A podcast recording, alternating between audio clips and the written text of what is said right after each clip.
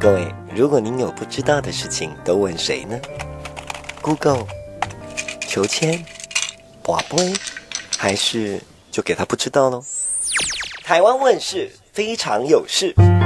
台湾问事百事可问，无话不说。您来问了就没事了，如果不问，那就没我的事喽。好，欢迎收听《台湾问事》，你要问什么事？大家好，我是小野老师，我是阿丹老师。哇，今天我们呃《台湾问事》的节目来到一个大咖哦。大咖中的大咖了，而且要聊的东西呢是这个世代这个非常需要，但是呢它也很后现代的感觉的东西。嗯，这个完全符合我们今天这个特别来宾的他的特性啊，他的人设，他的人设。我们的文青那个美型老师，是是是。那欢迎，让我们来欢迎李长杰李老师，J J 老师。Hey, 大家好，对对，我都忘记我要 J J，太久没上节目了。对，以后要多找了啊，那个。呃，大家好，我是长角，手 J J 这样子，我在这个台湾问事里面就担任 J J J 这个角色，很好，对，然后、就是、多多多元角色嘛，也是一个 super star，对对对对，没有啦，我不是大咖，我就是跟大家合作的一个对象这样子，然后呃，就是今天呃，就是两位主持人邀请我来这样，然后一起来聊聊天，然后呃。其实我们知道这个 JJ 老师暑假的时候可是一点都不闲哦，就是脸书上面活动非常非常多，非常非常的精彩。听说听说好像再过，好像明天就要开学了，是吧？JJ 老师特别此时此刻原地开学，他声音听大家大家有没有听到他声音有点哀怨这样？对但是在在这个开学的呃前夕哦，这个暑假呢，这个学生们快乐的放暑假，老师们也快乐的放风，但是 JJ 老师还是很努力的在带一群青春活力的少年少女们哈，这个努力的开创自己的未来，在做毕制啊。嗯，对啊，其实对啊，嗯嗯，我就是在做毕制这样子，对。所以这次的毕制是多模态，是不是？呃，就是有一个概念，就是因为他们是口传系的学生，然后口传系最近又加入了那个社群媒体学、社群媒体的领域，这样，所以他们在这一两年的课程当中，其实混了混杂了非常多数位的转型。然后从课程整体，哎，黄的黄那个阿丹老师应该有参与到，就是从课程整体里面去看，就是你会看到很多。不一样的变化，对，就比如说，比如说团团体沟通后面就会加网络沟通这样，好，比如说组织传播后面就会加媒新媒体科技，这感觉很多都 up 了，对，对对对，就升级，对，升级的状态，二点零，二点零，就口口传系二点零的状态，所以他们就说口传系二点零要干嘛？就是就就我就想说啊，那不然我们就多模态好了，然后就就所以就是我们就用一种不同的表达方式。跟在数位时代中有不同，从不同的管道、不同的媒介，或新媒体，或者是社群媒体，或者是电玩，或者是各种不同的可能性，去讨论口传所学，就是他们在修辞啊，在表达啊，在谈判啊，在协调的这种过程当中，数位汇流进来之后，究竟产生了怎样的质变？所以就是这次的毕制，可能就会用这样的方式来做一个发想，这样。好有趣哦！哎、欸，谈判也可以多模态吗？哦、啊，我们现在。就整个进到那个远距上班的时候，我们就所以什么就是远远距辩论吗？远距辩论就对了。对，他们现在打辩论都用远距，他们上个学期哦，哇塞，对，所以就很特别，你就可以看到就是有人会那个，哎、欸，那这样子大家小抄就变得很好找，对不对？你在讲话的时候，大家就看不出来那个小抄啊，就就比较，欸、而且资料可以随时 Google，各式各样的资源，可以随时 Google 哦，你你背后的那个卡莎那个。那个才那个背景，那个是用那个 Google 当你的那个，对，而且还可以改变情境，然后大家对有小抄很重要。呃，大家老师们上课或者是平常在开会的时候，是不是突然没有在本本人没有开会的时候，就会就可以看非常非常多资料，无时无刻都在查资料。其实是哎、欸，可以偷偷的看一些有的没的。样变成维基，维基是大家那个资料来源，对不对？维基百科。没错，没错，没错，对。所以后来就是用这样的概念出出出来谈，呃，出来设计这个这个展览这样，然后然后刚好我又想到想说，哎、其实呃嗯，就是我我我今天其实有有有想要有一个任务，就是来跟大家大家谈数位语义，呃，这叫多模态语义或者是数位语义之外，就是呃，其实呃，口传系的几位老师啊，还有一些我们的学姐们，这样就是几个老师有，还有秦丽丽老师，就是我们有呃编辑的一一本书，然后就叫做《数位语义》，然后理论与实践，所以我们大概会在九月份或十月份的时候会出版这本书吧。有阵容很坚强哦，阵容很坚强的，我已经看过那个书的那个大纲了。对，而且其实这本书的一个呃一开始的发源，是不是之前有一个很重要的研讨会？呃，中华传播学会的年会。这个东西呢，就是两位没有参与到的部分。尴尬，尴尬。我有当小粉丝，在下面看各位学长姐跟老师。那个时候还记得很久很久 long time ago 的时候，我们世新的博士班不是有成立一个？对，我们都是世新博士班，就是世新博士班不是有成立一个那个实验室？对，两位现在也是最重要的数位公关长跟那个副执行长，也是是。对，然后我们我们当然一开始的时候，两位可能还没有加入，然后一开始的时候我们可能就只有几个人，然后我们几个人就是包含了我啊，秦丽老师，然后蔡宏斌，然后。呃，费翠跟沈梦梅老师，然后我们几个人就是那时候就在想说，哎，其实可以可以玩一件事情，就是我们来开一个读书会，然后那个读书会是呃语义的当代语义研究的读书会，然后那时候我们就花了一个暑假的超过一个暑假的时间，然后我们就常常碰面，然后好就很像以前在上课一样，然后就会 到那个幸福哎、欸。小咖啡间里面之后，对，然后呢，我们就每个人要负责阅读一个部分的呃书籍的一个部分，跟介绍那那个东西导读这样子，那我们就把一本书呃两一两三本书读完，然后包含了从以前亚里士多德那种修辞学、语义学的的的古经典，然后一直到当代福柯或德希达那种，已经到后现代的地的的的地方。然后我们就整个每个老师就分布一些部分，然后我们就讨论了一个暑假。然后讨论完暑假之后，我们就想说，你知道，就是读书会读完总是要有一点干嘛之类的嘛？对，没有不一定要产书，我们就先产产文章这样。然后想说，那我们就去投那个好久，二零一八年吧，中对一八年的中华传播学会年会的呃中华传播学会的年会。然后，因为如果只是谈传统语义的话，修辞学的话，好像没有什么意思，所以哦，不会一样很有意思。对不起，因为书里面你们不是还有一张是传统语义的这个啊转转转变，都很有意思，都很有意思。但是因为我们想说，你知道，要参加年会，应该要有点有点新意，有新意，要从传统跨到现代这样。对，对，对，对，没错。然后我们就每一个人就负责了自己找了一个自己喜欢的新的的题目，然后就就真。组合成一个团队，然后就组了一个叫“数位时代语义的跨界与沟通”的专题讨专题论坛，然后就各自各自有自己的想法。比如说秦老秦老师就是多模态语义啊，然后比如说我就是数位电玩啊的语义啊，然后呃梦梅老师就是表演的语义啊，什么等等等等等等，然后我们就在那边就是发表，然后发表完之后，哎，你没有在哦。有啊，我那时候有那个在台底下，就是当小粉丝，然后觉得哇，学长们都发挥出一种熠熠神采，这样很有风风采的样子，所以我印象非常非常深刻。你好像有发表对不对？我我没有啦，媒介化哦哦对哈，是同哎是同一年呢，是哎。同一年呢，对，在台大，我记得在台大媒介化，在台大那个辛亥 辛亥路那个社会馆那里，我比较世俗，我就是把媒体当钱在卖这样，世俗完了要去那个哲思一下。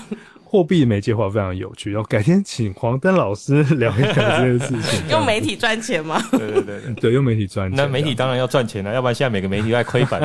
对不对？或是钱变成媒体，就像是那个马斯克那个那个那虚拟货币的那个。对对对对，这个很酷。对，这很酷。哎，到时候那个小野老师也谈，跟我们谈谈区块链之类的概念，这样。好好好。感觉好像未来那个节目会很 很多元，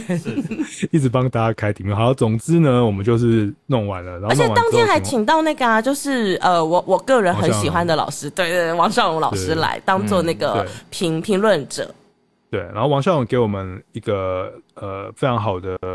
的 feedback，然后我们就觉得哦，好像很有什么意思哦，然后好像可以做些什么事，所以我们就。默默的，你看，二零一八年了，一直到现在都那么久了，然后我们终于终于开始就是把就是要把这本书写开花结果了。写超久，写了四年，需要一些酝酿嘛。好东西就要需要一点时间酝酿。因为我有看到这本书的序论，秦老师有写，它不只是一个很死板的理论而已，还有包括了这些就是厉害的作者们他所思所想，对生活的一些感知感应，然后都融合在文章当中，所以它不是一个硬邦邦的呃只有理论的东西。对啊，当然我们是希望说它是一个你知道推荐点。各位学生们，觉得大家就希望可以是一个教科书，然后大家会可以在学校学校用，但是我们又不希望它只是一个像是呃理理论的书籍，所以又希望它跟我们彼此的兴趣跟现在的数位时代的这种脉络有连接在一起，所以我们几个老师就用从自己的专喜好啦，我觉得我们都是从自己的偏好，从我们自己的偏好出发，然后去谈一些呃修辞理论。语义理论之外，然后再谈他在数位时代如何运运用，然后以及我们各自的兴趣下，修辞可以成为什么东西。所以，呃，数位语义本身，数位修辞、数位语义现在本来就还是一个嗯持续在发展中、在讨论中的东西。所以，我觉得每每一个作者的每一个老师的每一篇文章，都是或者是每一个兴趣，都是供给这一个数位。语义或者数位修辞领域的一个嗯一个一个一个支持一个资资源吧，就是呃我们大家从不同的新的方向进去，也许有有的人有想到，有的人没想到，然后但是我们就慢慢慢慢的去探索这件事，所以里面就有很多比较呃也也有实际的例子，然后或者是比较呃跟大家日常生活贴近的事情，比如说呃广告广告里面。有语义，大家都知道，但是最新的广告，比如说这种互动式广告里面的语义该如何呈现？嗯，或者是像孟梅老师，他很喜欢表演，他自己有很会很多，你们你们有注意他吗？他很会很多什么 什么乐器啊，然后什么戏剧啊什么，他很喜欢表演这件事情，嗯，所以他就想要把，他就觉得表演里面其实充满着语义啊，不只是说话，还有身体上的，还有心灵上的，所以他觉得这些东西应该都可以被含纳到语义的范畴当中。所以他就呃哦，还包含了那个，比如说剧场的这个场地本身啊，然后这些呃搭配的机机械或者是配置啊，或 AI 在后面如何去用程式跑一些灯光跟声音，他把这些东西都纳入到呃修辞的语义的范围当中，然后我觉得非常有趣，是一个还蛮。好的讨论，对，因为感觉语义脱离了文字。我记得我在听他的这个陈述的过程当中，我也是很被吸引，就是感觉肢体都可以是一种语义，这是一个很特别的事情。嗯，对啊，就是以前我们在哎，大家都有修过语义学吗？嗯，大家都那我们可以请 JJ 老师先简单的跟我们说一下关于语义到底是虾米嘞？是语言的语艺术的艺，它到底是什么？如果用你自己个人的观点，就是帮他下一个定论的话，因为听到很多语义的那个定论嘛。嗯？嗯？嗯，没有，就是如果我们用那个 rhetoric 这个字，然后我们来来来翻译的话，就会翻成呃修辞。通常我们就讲修辞。诶，两位是。中文起家的，应该就会谈修辞吧。那修辞在中文世界里面，我们好像在典籍当中越来越强调的是呃书写面向，然后如何呃对，比如说譬喻法啦、回文法啦、顶、嗯、针、嗯、啦、嗯、这些文章上面怎么样去使用，然后它可以有一些不一样的韵味啦，或者是整体的文字的展现。嗯，那。但是在这个是在呃中国或者是这种中国文学里面的的修修辞修辞学的展现，那在西方的话，他们一开始的也有类似这种对于语言文字的的技巧的掌握，然后但他们哦应该是说辅辅仁大学的林建宁老师他就帮这个 rhetoric 取了一个字，就是叫做语义，然后语义的话就是语言的。语艺术的艺，那就语言艺术的意思。然后他就认为说，哦，语义就是我们如何呃操作语言是一个艺术，所以语言本身是一个艺术。然后这个艺术呢，也是一个 art，然后它是一个技术。所以如何完好良好的使用语言，然后让语言达到说服他人的效果。然后这个就是呃，从很久很久古希腊时代的亚里士多德他们那时候在探索的事情，然后一直延伸到后来，就是有非常多人在在讨论这件事情，所以才会说它跟真理是有关的吗？对啊，对啊，对啊，就是你说出来的东西，就是如果你说服了他人，然后他人被你他人被你说服了，相信你，认同你，然后跟你走在一起的话，那你就掌握了真理的技术。哇哈哈哈哈，感觉很厉害，听听起来蛮厉害哦，听起来好像直销，但是不是直销。我想说是蓝钻那个直销？我们现在那个什么啊，那个比如说雅典城邦的那个国家，大家可以想象，在雅典的那个地方，然后就是有一个嗯的广场，然后呢中间就有一个哲学家或者政治家，他透过演说的方式，然后说服下面的群众的城邦的子民，然后能够认同某一个政策或者是某个概念或想法，然后大家就会朝向这个地方去追求更美好的生活。这个就是那个语义诞生的那个片刻。那因为有很多事情是需要透过。呃，城邦的这种互动说话，因为城邦没有很大啦，就是可能就就那几个人，然后大家的互动才能够决定一些事情，或者是能够更协调的生活在一起。哦，甚至是像法庭，法庭辩论也是语义的其中一个环节。好，比如说我们起了什么争执，那你如何为你辩护，或是你如何找到证据去去去去攻克别人，这个都是语义学里面呃不断的在训练的事情，这样子。刚刚 JJ 老师在讲，我就想到之前很久很久以前，我们是不是有一个议员，他参与选举，然后他也是在马路边就自己抬着一个机器，然后就对大家发话，嗯、然后这样也算吗？如果是身在古代的话，啊、这个古今 纵横一下，所以这就算对不对？算了，而且其实我觉得，我我觉得我们现在台湾越来越越来越在意，就政治人物在就是政策表达上面的。的的这种展现，诶、欸，这好像跟我们之前 这做的研究有点相关，就是对啊对啊，然后诶、欸，也许等一下小雨老师可以聊，就是呃呃，可是你你去看西方国家，你看他们的总统，其实我们现在也是啊，但是我们以前比较没有那么明显，他们的总统的发言，然后他们的演讲稿，或者是各每一次毕业的时候都会请一些你知道有名的大咖，然后回来学哈佛，然后就讲一个毕业演讲，然后那个毕业演讲就会特别重要，因为他定调。很多事情，这个就是整个修辞学传统的头，就是希腊，就是我要说些什么事，大家听到我的我的我的理念之后，被我的理念所打动、感动，从而去做一些行动。对，其实是哎、欸，看美国总统从雷根，然后到克林顿、奥巴马一路下来，真的都是很会说话的演说大家，感觉上是幽默风趣，但是又能够带出一些呃关于他们当时所要传达的某一种政治的理念或者是一些呃宣言，我觉得是一件很酷的事情。对啊，没错，尤其是像也不用讲不用讲国外，我觉得我们台湾越来越越来越有这一块东西了。比如说像每天下午两点的时候，陈时中部长。跟我们聊天，跟我们对聊天的时候，对，这是这是这是小野老师之前还有黄黄丹老师之前的研究，顺时钟与逆时钟，对，就是哎、欸，他如何说服我们？为什么他他的特质，我们为什么会信服？啊，为什么有人还是不相信？那那不相信的人是想什么？那立场怎么有冲突？那那那他又用怎样的说话方式来去来去来去增加他大家对他的可信度，以及他能够能够治理大家的这种。权力关系啊，或者是我们我们被说服了也可以，我觉得这就是很很厉害的地方啊，对吧？嗯，或者是像我们的唐凤政委要迷音，我觉得他那个小编也都做的很厉害。对，所以迷音就算就是好进入到数位语义，迷音呢，就其实也就算是数位语义其中的一个环节这样子。对，它可能可以放在视觉语义里面，因为语义里面语义本来。虽然本来语里面就会谈一些视觉视觉的东西，可是可能没有讲那么多。那但是在现在这种新媒体的时代，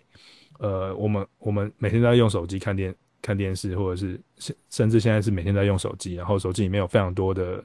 社群或者是各种不同的图片，LINE 里面每天会传一些什么总裁什么之类的，诶、欸，长辈图，哦，长辈图也可以，对，就它就是一种视觉语言啊。为什么我们会看到长辈的图会？会会有人会生气，有人会觉得安心，会温暖，或是有人看到总裁出来跟你讲说今天要戴口罩哦，这样啊，你就会你就会觉得哦好，那我要戴口罩，我觉得很可爱，我要转发它，会心一笑，对，会心一笑，那就是梗图的威力，就是迷，就是迷因工程。嗯，所以迷因走进大家的生活当中，其实已经变成一种司空见惯的事了耶。对啊，但是就是就是现在变成是所有的小编。真的是乱聊，没关系哈，乱聊啊，就是所有所有的小编们啊，或者是在做社群的，比如说像你们都在做社群，或者我在做社群的，我们就是不免的就还是要弄一些图片嘛，对，或者做一些 infographic 那种图文，或者是做一些呃呃梗图，然后你知道大家才会看。有时候你知道我写，我有时候我我在经营粉砖，哦，我学术的朋友们，对大家好，都忘记我还有我学术在这边，很多的粉丝耶。对啊，没有，就是就是有时候你知道我要抱怨，就是我有时候呢就认真写一篇大文，就没有人要看，散播率很低，触及率超低这样子。但我可能只是贴一个你知道梗图这样而已，然后大家就狂传然后就一直来看，对，就是这样，你知道吗？而且而且。JJ 老师，你说不是我？你昨天好像前几天你贴 po 一个文说什么？最近好像常常说什么打波哥，然后就会出现什么一段话。最近就是脸书它的那个类似它的那个搜寻什么的，然后变得就是用一段短短的话，然后让大家去看，然后反而反而触及率还比较高。我觉得我看了超有感的，就最近莫名其妙脸书跳出一堆就是很奇怪什么，让你让你最最。展展现你九零年代什么那个性性格一部电影的一部电影，然后下面就一堆人留言，然后留一些五四三。我想说这个对于他们，而且是一堆那种蛮大的那个企业的粉砖，他们会这样留。对，那我想说这对于他们那个企业，我不知道形象在哪边，有时候也觉得很奇怪。这样，对，就是现在这就要看说我们在做社群的时候，社群语义的时候，我们我们的目的是什么？那社群语义的目的，呃，也许就是在互动或形成。社群吧，对，有有些人，好，我先讲社，也许在社群，呃，形成社群，然后，但是我们想要形成社群的前提是，呃，我们在聊社群语义的时候，会有一个很重要的基础，就是以前谈语义就是谈言者跟听者嘛，就是就是听的人跟说的人的关系，可是现在因为我们进入到了新媒体社群时代，中间会插插进来一个东西叫做平台，所以平台它本身扮演很重要的角色，它扮演什么角色？扮演演算法等等等等的角色，就是。这个平台的使用方式，然后它的规则，然后它的演算法，它流量挡哪边，然后流量哪哪边开放流量给你，这东东西在改变的时候，你就必须要去符合平台所帮你设下来的游戏规则，规则，你才有办法，对，你才有办法去把你的互动散播出去。那为什么最近会出现那么多那个什么？呃，选一部九零年代的电影，然后证明你是老人什么之类的。对，就这个。那他他其实他的文章搞不好是放在留言的第一篇，然后大家就去去会去看说哦，原来九零年代有这些电影，但是大家就会在下面留言。那为什么会做这件事？是因为脸书它在这半年吧，就是它有一个转变，就是它你只要有附带连接，它的触及率就会降低很多。然后你如果没有带连接，只有是只是贴字的话，甚至搞不好文还比字的触及率更少。就是你呃图比字贴文的触及率更少。如果你只有贴字的话，触及率是最多的，所以才会有很多小编他们就就直接贴一个字，然后让大家去下面点留言。哦，所以它其实是 算是因为平台的关系，所以改变了大家在沟通的时候你所使用的素材，这是连串的，对，吧？嗯，它就是连在一起，所以小编就要这种数位编辑，他就要呃，因为这个游戏规则的关系去改变他的语义策略，所以他的语义策略目前目前就是 po 一个文章，然后呃 po 一个简单的几句话，然后来去吸引大家过来留言，然后然后因为怕触及率变低嘛，所以就把链接藏在。那个那个里面就是留言里面，哎、欸、哎，所以现在就是，所以我们在使用这种各个社群平台的时候，呃，身为小编，我们就是要常常用各种各样的素材随便去尝试，对不对？今天可能用影片的，明天可能用文字的，后天可能用图片，然后去看看他的那个，然后有时候丢链接，然后看看他哪个样最高，对不对？对、啊。然后就一直试，一直试，然后说哦，他最近最近脸书它的规则是怎么样，然后我们再去 follow 他那个。嗯，我早上起来第一件事情就是先看自己昨天这几天的流量的变化是什么。然后你才会比较知道说，哦，原来昨天没有人要理我。哎、欸，昨天你们有没有发现一个？不知道你们有没有看一个，就是文青哥。嗯，没有。好，我讲好了。文青哥呢是一个粉专，然后他就是一个创作者，他可能也是就是有画东西之类的这样。但他从很久之前，半年前吧，还几个月之前，他做一件事情，就是他会到各个不同的新闻平新闻平台，或者是各大粉专，呃。新闻的粉专或媒体的粉专下面，比如说你今天讲了一个呃疫情的新闻好了，然后他就会在下面留一个很好笑的回回回话回留言，然后那个留言都会几千个人按赞，然后就下面就会狂跟他互动，然后这件事情在最近他就发酵了，就变成是突然就有人就会有人发现说文青哥会到处留言这件事，嗯，所以呢，各大各家的各大小编就会直接在自己的粉砖上面，然后就是 cue 他，哦，就是说文青哥，请问鬼月的时候我们应该要怎样比较不怕鬼之类的，然后文青哥他就出现，然后就用一个很很好笑的回话，比如说。人比鬼可怕，什么什么什么之类的这种话，哦、鬼没有怕你就不错了，什么什么之类的这这种话，然后大家就会在下面起哄。然后我昨天晚上我的粉专，我想说，那我也要来试试看，用这种社群语义的方式召唤一下文青哥。那我就召唤文青哥，请问现在我还可以问问题吗？我的号码牌抽到什么？你是 hashtag 文青吗？你是 hashtag 然后文青哥这样？对，对 hashtag 文青哥。那他怎么发现？他怎么发现的、啊？他他被他被 hash 呃他被不是 hashtag 呃我直接 tag 他就是用 tag 啊对对对对对，然后然后就是他可能会他就会收到通知嘛啊对对，但他没有理我啊啊。这不行，这样不行。通气文青哥，文青哥，请来那个魏学硕留个言，好不好？我太小，我太小咖了，小咖了这样子。但但有别的别的有别的粉钻人也很少，然后就说，呃，我们粉钻只有就是几两三千个人这样，不知道文青哥会不会来留言。那文青哥就说，小小粉专请你就排队。文青哥表示太小咖，不要来烦我这样。对对对对，很很麻烦。所以还要抽号码牌。人人红还是有很多麻烦事的，所以文青哥这个这个他最近这个事件就呃还蛮明显的表现出就是呃所谓的社社群社群媒体跟语义学的这个操作，就是他很很了解呃第一个他了解就是现在流量的的的演算法的的算法的方式，然后第二个就是他善用跟其他他到处粉砖到处去留言，然后他。用很幽幽默的内容，或者是很反讽厌世的内容，让大家在下面疯狂的跟他回应。然后你几乎每天都不断的在 不同的文章下看到文青哥留言。然后就这样做了两三个月之后，然后他就他就可以爆红。所以人要红，就要想办法到处去留言，到处蹭吗？没有，到处蹭。文青哥也许 这这也是一个蹭，对啊。但是他的蹭也帮助这些小编们，就是。就是就是冲出来啊！就是这些小互相拉抬，对这些小编的 po 文也因为文青哥的关系，然后的那个流量也变多，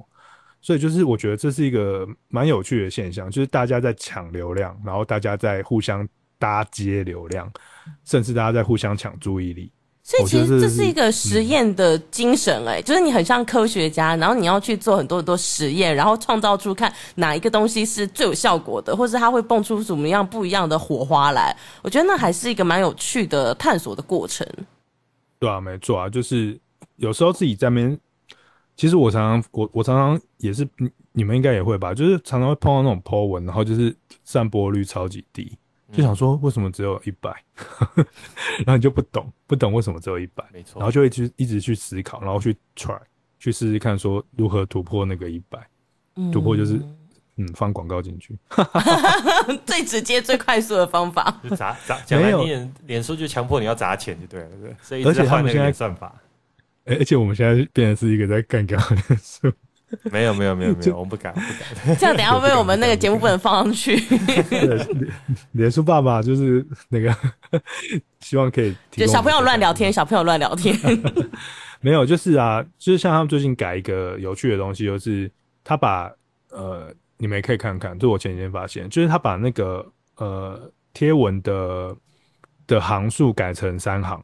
就以前我们贴文啊，比如说我们贴一个照片，呃，比如说我们去。访问唐凤好了，我们贴一个我们去访访问唐凤的照片，然后上面我们就会想要写一个小短文，然后说，哎，我们去访问唐凤的时候发生什么事，然后唐凤说了什么，然后干嘛干嘛，我们想要嗯表现这件事情，或者是我们想要阐述唐凤的论述。可以前他会露出一大段，大概十行左右吧，可能就第一段。可是现在他只露三行给你，嗯，对，好像，然后三行。对，三行的意思，三行很难表达。我觉得现在，我昨天就在想说，哇，三行我要表达什么？我要用什么样在三行的情况下就可以让大家去点开看内文？这是一件非常困难的事。然后第二个是，它变成三行之后，那大家愿不愿意去点点开？这又是另外一个问题。然后再一个问题就是，假如你下广告的话，那如果它只有三行，然后你又下广告，那大家为了想要看到内容，就会去点开嘛？所以他点开了这个互动。就算你两块三块啦，嗯，对，他就会赚更多。呃、嗯，原本如果只是如果是一大段的话，他可以看完第一段就不理你，就划掉没关系。可是如果他现在是变成只有三行，你就势必是要点开这才可以看到内容。可是这三行的话就变得要更精要了，因为你不写的精要的话，到时候写个漏等，其实有时候粘着度不够高或没兴趣，它直接就跳掉。对，其实也更容易跳掉来。我觉得跳掉也更容易，但是点的几率也更高啦。这是一体两面。嗯，呃，就是点的几率也更高，或者是我我的意思是说，如果我们下广告的话。如果这些广告就是使用者为了要看这个东西，本来他是可以不用去从事这个互动，哦、就可以看到一部分。对对对对对，他现在一定要点，那这个点就是两元、三元。嗯，对，就会多多了很多人去点，那你就会你知道，就会 多付一点广告费。好，他们也，我怎么觉得世道好艰难呢？脸书，脸书 哥哥也是要赚钱的嘛，对不对？我们也是要。对，这就是这，这就这也是一个东西，这就是呃所谓的媒呃社群社群语义中呃其中有一个环节，就是呃以前我们谈语义就是表达，就好像如何做一个好的表达，然后什么听者言者之间的关系啊，什么呃什么 logos pesos ethos ethos 什么这种，就是你要有热情，你要能够有理。的逻辑，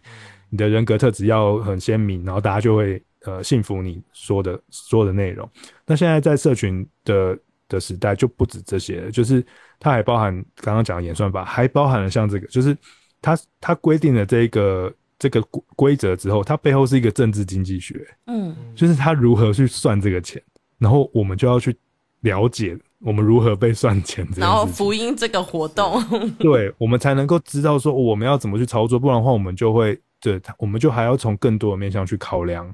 Po 文这件事情。所以现在其实平台才是最大的耶。对啊，就是有很多我在整理内容的整理我的文章的时候，就是他们就在讲说，我我也深刻的感受到，不知道两位老师有没有，就是我们已经从大众，当然了，我们已经从大众的媒体时代。然后转向社群媒体时代，然后以前会觉得它就是一个转向或者是加入社群媒体，可是现在会觉得社群媒体的逻辑已经变成是一个典范了。嗯，对，以前可能就是大众媒体是一个传播典范，我觉得现在社群媒体已经足以变成一个传播典范。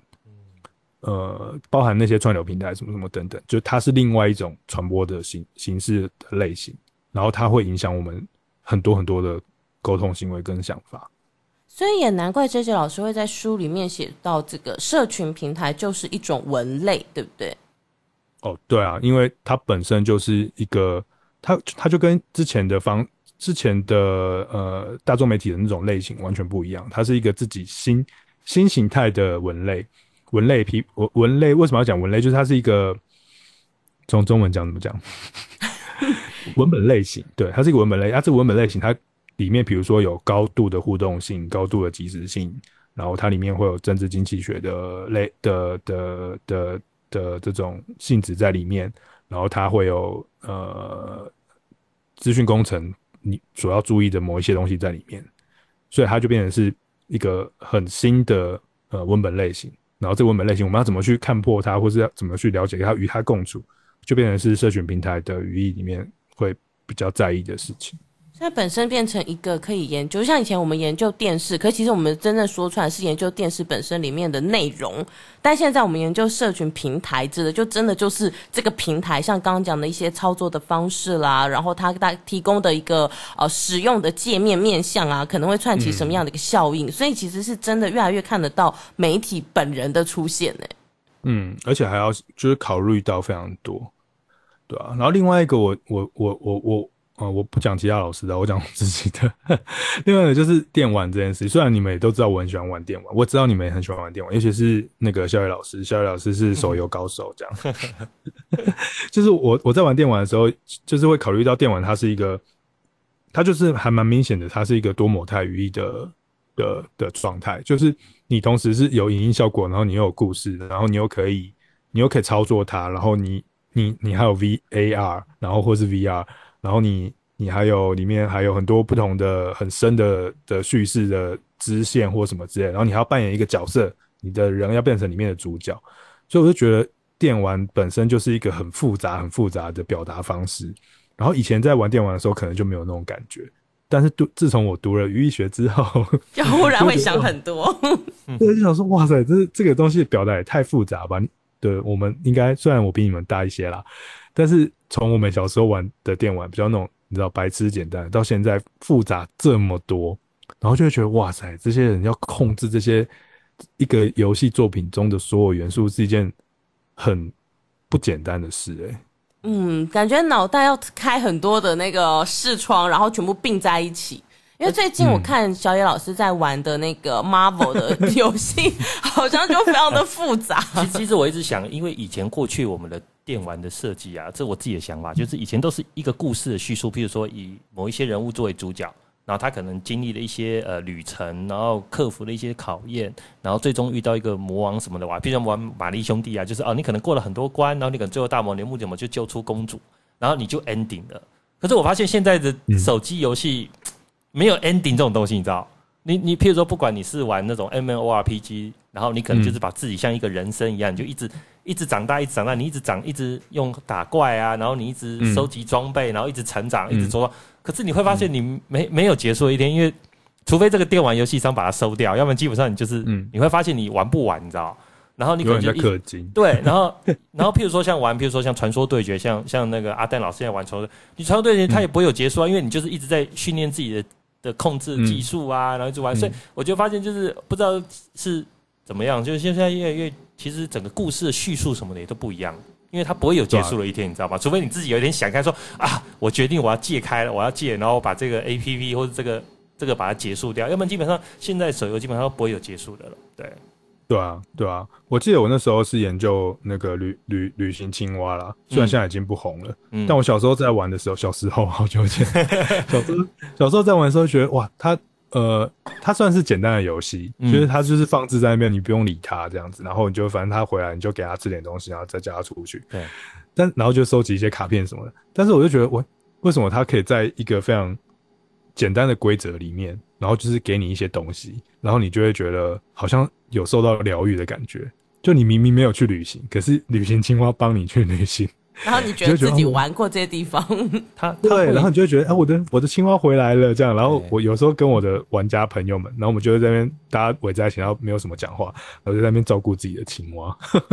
他会设计一些小创意啊，比如说还要帮他准备便当，可能你要帮他准备什么不同的菜色，然后比如说他他回来给你的惊喜，然后他可能会给一些卡片嘛，因为因为虽然说我没玩过，但我他会给你一些呃他去各个旅途的一些照片，然后对于日本就有更更深入的了解，对对，然后他会有一些小的，就是很贴心的一些小小设计，然后去增加你的粘着度。我觉得我觉得这些游戏就是它可怕的地方就在这里。对，所以电玩游戏的语义其实就要讲一个东西，叫做过程语义。过程语义是一个学者叫做 Ian Bogost 他提出来的。他觉得所有的游戏都是在一个很简单的规则当中。其实玩传说对决也是嘛，他就是他可以一直玩下去。可是他为什么可以一直玩下去？是因为他的规则就是那样。然后我们玩家其实就是那个内容本身，我们才是那个内容的主体。我们在我们我们在这个规则中创造出觉得我们自己觉得好玩的地方。就像是我玩女娲的时候，其实那个规则很简单，但是我就是我自己在里面自己在那边脑补说，哦，我现在已经到了日本哪里了，我觉得好好玩哦，什么什么之类的。所以那个过程语义就是在在讲说，玩家参与了这个呃文本的的过程，而且你没参与，你还不知道这个整个文本长怎样。就像是你们玩传说传说对决等等，就是你你没有玩的时候，其实你不知道这个文本是什么，其实是、欸、那个文本是跟。对，同时玩的时候，同时发生这样子。嗯，听这些老师这样讲，让我想到，因为我之前都会分享，就是我玩传说对决的心得给小野老师，然后小野老师后来就很疑惑跟我讲说：“哎，我发现你在玩传说对决，你都会自己脑补哎。”就是很像是刚刚杰杰老师讲的，我们就会真的自己脑补，因为它其实是一个呃五打五，然后要去把对方的塔拆光的一个游戏。然后，但是我在这个过程当中，我就会觉得我自己真的是里面的一个英雄人物。然后我的伙伴们他们不能死，所以我要怎么样？我要想办法救他们一起回来。然后谁牺牲了？但他是他的牺牲一定要换来我要拆完一座塔，我才对得起他。或者是我们我们之间会有什么样的一个情感？就是大家一起生一起活，然后绝对不能落掉任何一个，就真的。会有这种想法出现，然后你就会觉得每一场战役都很不简单。然后会很有趣的感觉。其实大家在游戏的中间当中，因为毕竟都不熟，所以都没有语语言的沟通，都没有语言的沟通哦。嗯、但是你从对方的操作，嗯、对方怎么样？嗯为了你牺牲自己，或是他他可能放放生你了，自己落跑，有可能你可能气死了。可是这个整个自己去针对对方的一些操作，还有自己的操作的话，可以脑补很多东西。对，或者是什么宝物，明明只有两只怪可以吃，可是他就把他的蓝或他的红，就是他帮你打，然后叫你过去吃，你，你就觉得天哪！那这一场游戏我一定要跟在你身旁，我一定要好好保护你，我不能让你死掉。就是你默默就会有这些心情出来。两位老师走心了，整个把心。真的讲想太多了，想太多了，这样走火入魔。没有啊，的确，这家伙好棒哦，就是跟玩家聊天，真的是件很快乐的事情。我们以后来开一集聊天玩好了。好 好好。你知道我的人生中没有人，很少人可以跟我一起打电动。虽然说我玩的就是比较多，就是那种只要电视型，就是一个人单机版的游戏，嗯、我不太玩。我不太玩那个这叫什么？不太玩就是有有有，有那种对竞技型的，或者，或者是有别人在里面的。嗯，虽然说现在的趋势就是会有别人在里面。因为我记得现在家机不是很多，就是用网络连还是可以跟对也可以对对对，对，你会看到很多玩家在你的世界当中，然后你也可以跟他合作。但是我我觉得要跟别人合作是一件很困难的事，就是尤其是陌生人，我一直没有办法打破这个。我之前玩一个游戏叫做《第五人格》，嗯嗯嗯嗯嗯，对。然后我我，我一开始玩的时候觉得自己还不错。然后你知道会你你等级越来越高之后，就开始会有更厉害的人想要跟你合作。嗯，然后我我就开始变烂，然后我就觉得哇，大家都好厉害，然后我好像废物，然后我就从头到尾就只有在躲，就赶快躲起来，赶快躲起来。我知道他是什么鬼抓人的游戏嘛？我大对鬼抓人的游戏，对对对。然后我就觉得哇塞，真的是你知道要跟别人合作，那个心理压力真的很大，而且尤其是陌生人，有时候他呃像其实还是可以，有时候还是可以留对话嘛。对，然后他就会。有些厉害的人，他就会命令你去做什么事情。哎、欸，我们现在完全脱离那个题，他就会叫命令你去做什么事情，这样他说你去干嘛去干嘛这样，然后你你就做不到啊，然后你还要就哦就觉得哦好想原地死亡，就自己自杀好了。可是我觉得的确会这样，因为像我如果是玩传说对决，它是五个人一组，那五个人有五种想法，所以就是我我常常就是呈呈现一个呃我不要当领导，就是其中有一个人讲话，那我就就是 follow 他就好了，因为我觉得五个人若五种想法，那就是一个 team 就分崩离析啦，就是就会各做各的。所以有的时候小艾老师在旁边看我玩，他就会说你干嘛不说你要发动什么？我就会觉得我不要啊，因为如果我也要发动，那他们要去打别人，这样不是就完蛋了？就是会有很多。这种想法我觉得还蛮有趣的。哎、欸，这可以延伸延伸到团体沟通，就是你知道很多人就是团体沟通，好像在这个面向也有做一些研究，就有人可以用传说对决，或者是用什么的，你知道这种竞技型的，或者是合作型、嗯、来去分类大家的人格，就是你从这里面可以表现出你在工作或是你在平常的时候你的那一种，你知道处事状态跟你工作的那个什么样的角度，对、嗯，怎样的角色，你是属于什么什么什么角色，对。你是坦啊，还是你是什么补的角色这样？然后你你你你在你的人格上就表达出一个、欸、有啊有啊，传说对决它就有那种类似那种心理测验，就是他他问了你大概四五个题目，然后五六个题目，然后你就可以，他就会跟你说，哎、欸，你适合用什么角色？哦，真的、哦。对，像我发现我都是用弓箭手，就躲在最后面，然后偷偷射，偷偷射，然后大家在前面帮我挡这样子。我我是适合这种角色，我之前试过。其实的确，然后我是属属于喜欢一群人一起做事，然后在这当中去默默帮助其他四个人，然后带大家一起就是往前逼近。这种，我我我觉得其实还还蛮蛮像的哦。然后我也知道在这里面谁会惹火我，因为有一些玩家可能就是他自己打的，嗯，也没有很好，但是他就是把每一次的死亡跟失败都怪罪于其他的玩家，然后我就会觉得这种就真的会让我很恼火，哦、就会觉得说怎么可以这样？嗯、这是不好的团队沟通，团队合作就不能这样子。可是，可是，因为其实，其实传说队有很多也是，他有些角色的特性也是强调你就是发挥你自己个人的操作技巧，你可以一对一单杀，嗯、但是那种角色就不适合去团战，他有设计这种角色哦，嗯、所以就变成说你要如何让那种就是当你今天用的这个角色是一个所谓的一对一 PK，他很强的时候，但是在团战的时候相对比较弱势，你要如何善用这个角色，其实也是很重要的。对对，所以像那种单行侠的啊，通常他会去自己攻某一个地方，剩下四个就是队友很重要。他不是说那个技能很强，他一个人就可以，剩下四个就要转移是注转移注意力，就是声东击西。然后大家如果配合得当的话，就会很快的可以把那个堡垒攻下来。但我很很认同刚刚 JJ 老师说，这个其实真的可以做研究，因为之前啊，我现在已经练就成一种功力，就是进去之前，我大概就知道我们这一场会会不会输，因为只要看到有那种玩家会互相开始。始抢角色，然后互骂的，就想说完了完了，这个要成功的几率非常低。结果果然就是差不多都是这样，就是一开始只要出现那种骂人的啊，互相指责的啊，抢角色的、啊，这种这种失败率就是很高。可是如果互让型的，就算你没有打野哦，你都还有可能赢得胜率。所以我就觉得这还蛮有趣的。哇，这衍生出一个新的，就是。呃，电玩语义加社群语义，就是对啊，因为因为现在电玩就是社社群性啦，那所以就是原本因为 Bogos 在 Bogos 在谈电玩语义的时候，其实他没有把这一种呃手游类型的，就是这种互动类型的放进去，所以基本上他没有谈人群。这件事情，他谈的只是说那个设计出来的界面跟呃视觉、音乐呃还有玩法如何让玩家在里面产生出意义。可是他没有谈到说玩家还有别人。他那个是单机版，他那时候讨论可能都是单机版为主的。对，现在二十年前，现在现在因为单机版都可以透过网络的方式来连接嘛，对对对对，像 PS 现在都可以接网络，我记得好像应该可以接了。对，所以大家变成合作版就很重要。对，所以就是变成是还可以把社群语语义的概念放进去，就是诶如何。